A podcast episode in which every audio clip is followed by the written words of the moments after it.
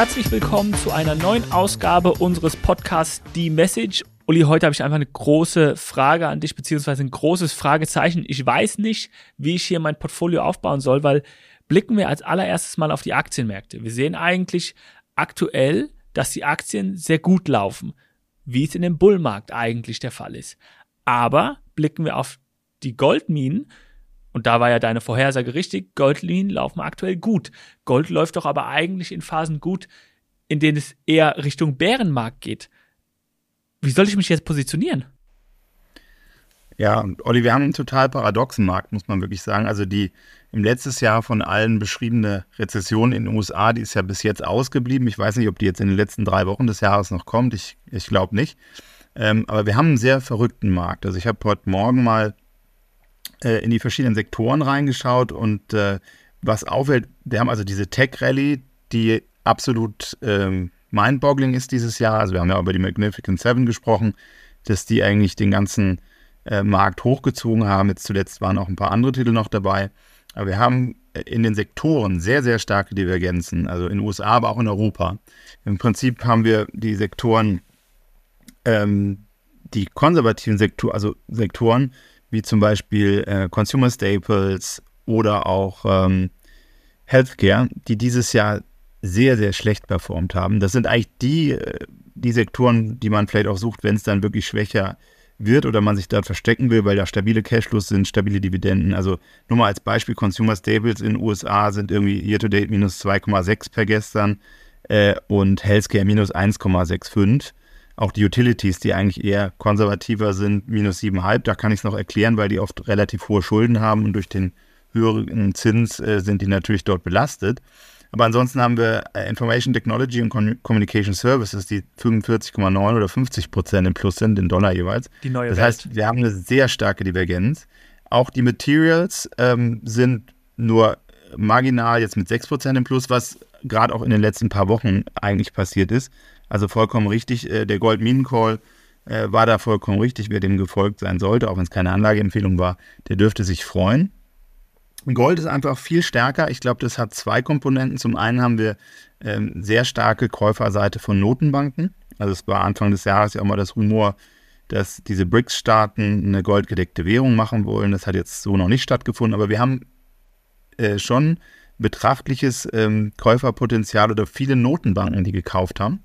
Also am Ende des Tages ist vielleicht ähm, Gold doch die äh, Währung der letzten, ähm, der letzten Instanz.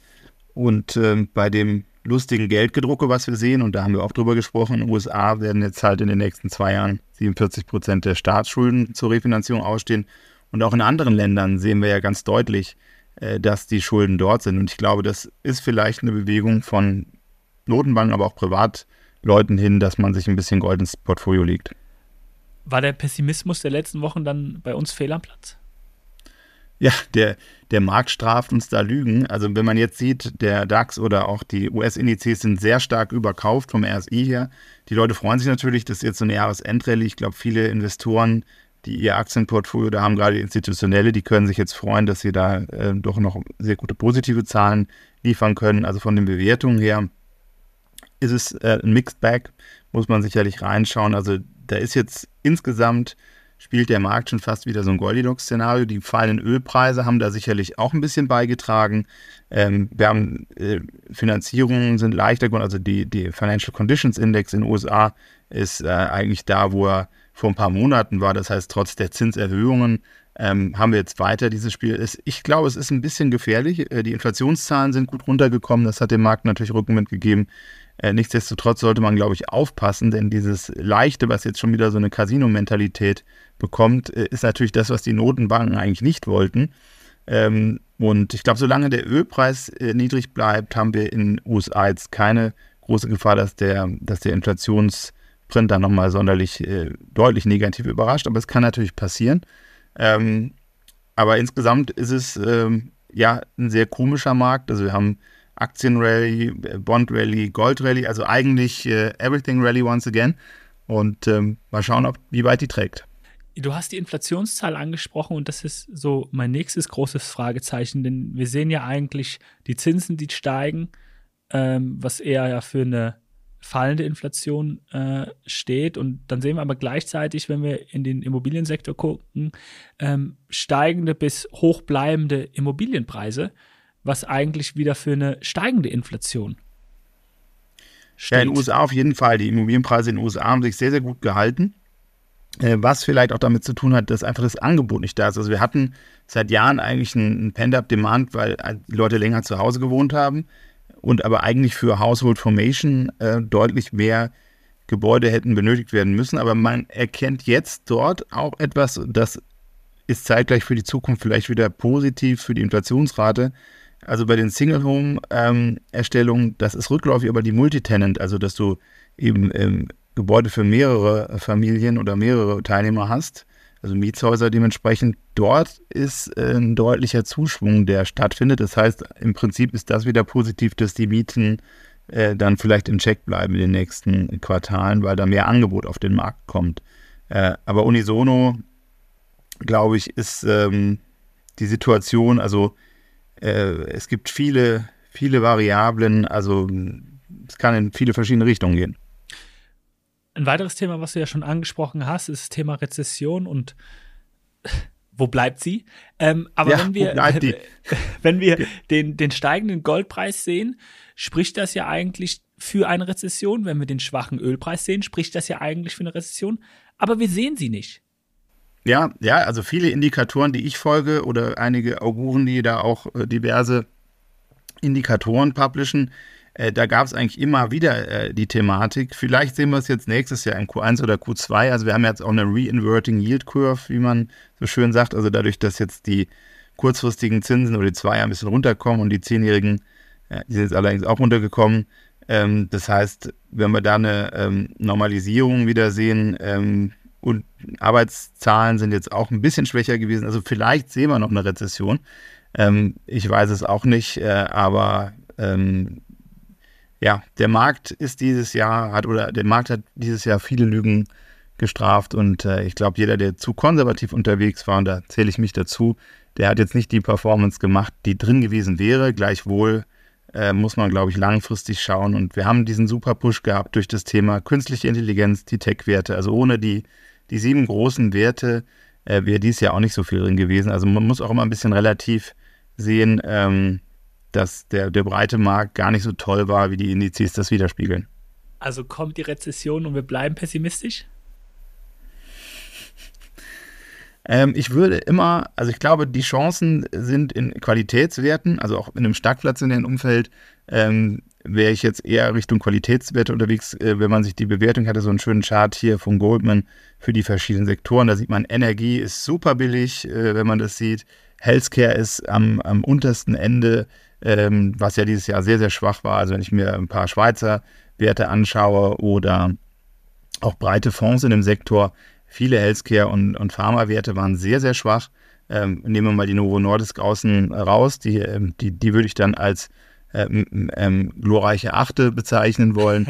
ähm, aber ähm, ja, ansonsten war das eher muted. Und auch die Consumer Staples, also eine Nestle, eine Racket Bank hieß er, eine Johnson Johnson und andere.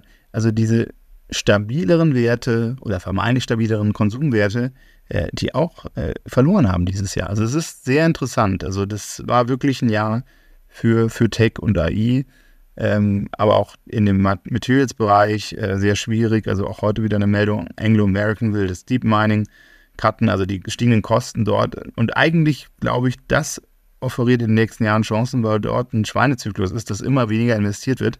Ähm, und ähm, das wird sich irgendwann in Preisen rächen, glaube ich.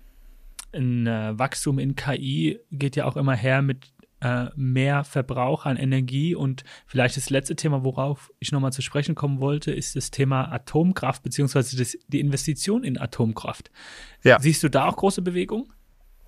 Da gibt es Megabewegungen. Da ärgere ich mich selber, dass ich da nicht ein bisschen äh, beherzter war, muss man sagen. Wir haben letztendlich, und das war jetzt ja gerade beim COP28 auch, dass mehr Nationen, Deutschland äh, geht da wieder einen Sonderweg, aber wir haben ja auch genug Energie, wie wir ja wissen.